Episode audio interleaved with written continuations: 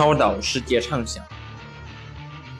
在二十一世纪，如果能获得在室温下具有超导能力的材料，我们将进入一个超导的世界，世界将发生天翻地覆的变化。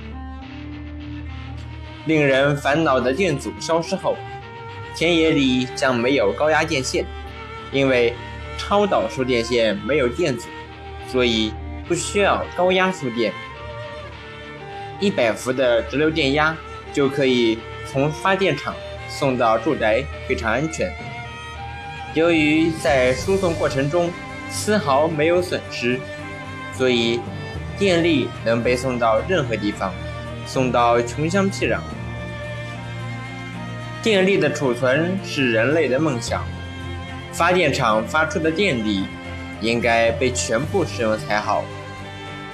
如果没有全部使用，回到发电厂就会烧毁发动机。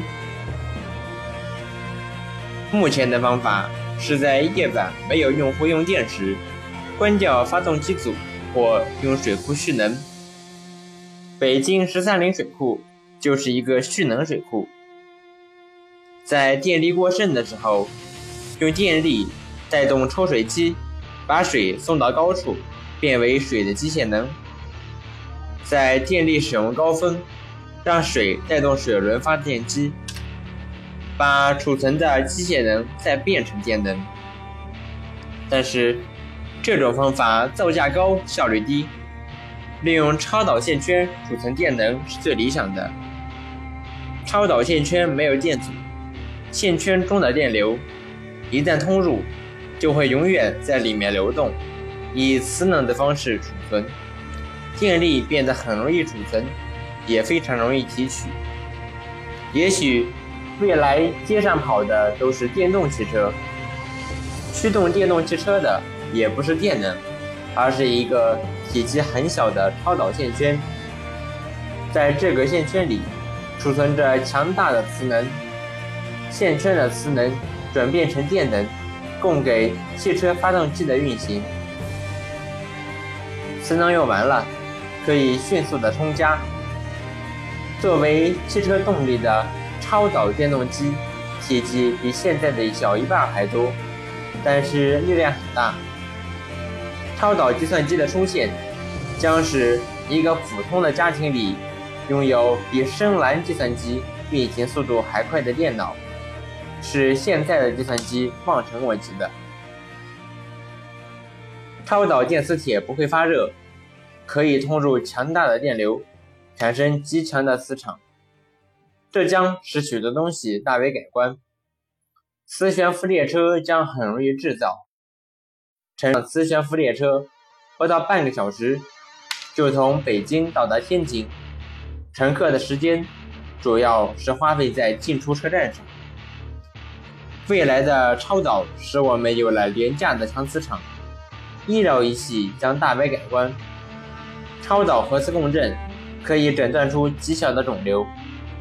由于构造简单，检查费用大大降低，患者像验血一样可以随时检查。利用强磁场，可以引导带有磁性的药物到指定的身体部位，消灭癌细胞或其他的病菌。心磁图仪、脑磁图仪。可以检查出微小的病变，超导量子干涉器件甚至可以对大脑的思维进行检测，揭开大脑思维之谜。上述的事情不是幻想，从原理上说都已经实现，只是目前获得超导尚需较低的温度，费用较高，设备也嫌笨重。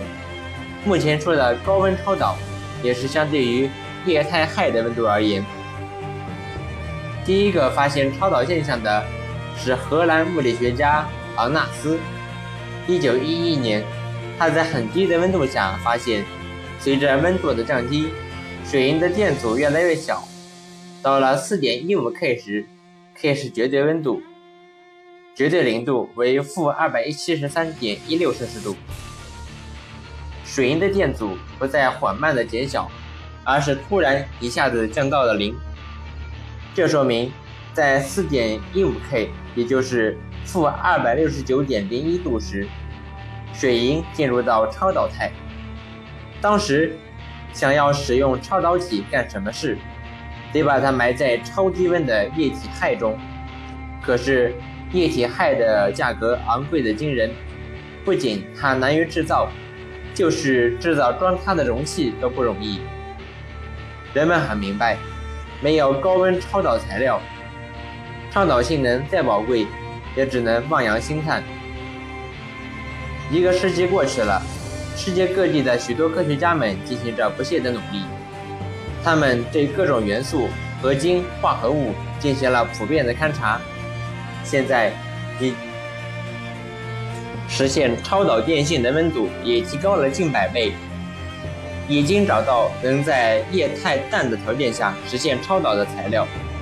液氮的价格只是液氦的三十分之一，又很容易制备，这无疑给超导体的应用带来了美好的前景。但是，实现在常温下的超导还是一个梦想，有待以后的努力。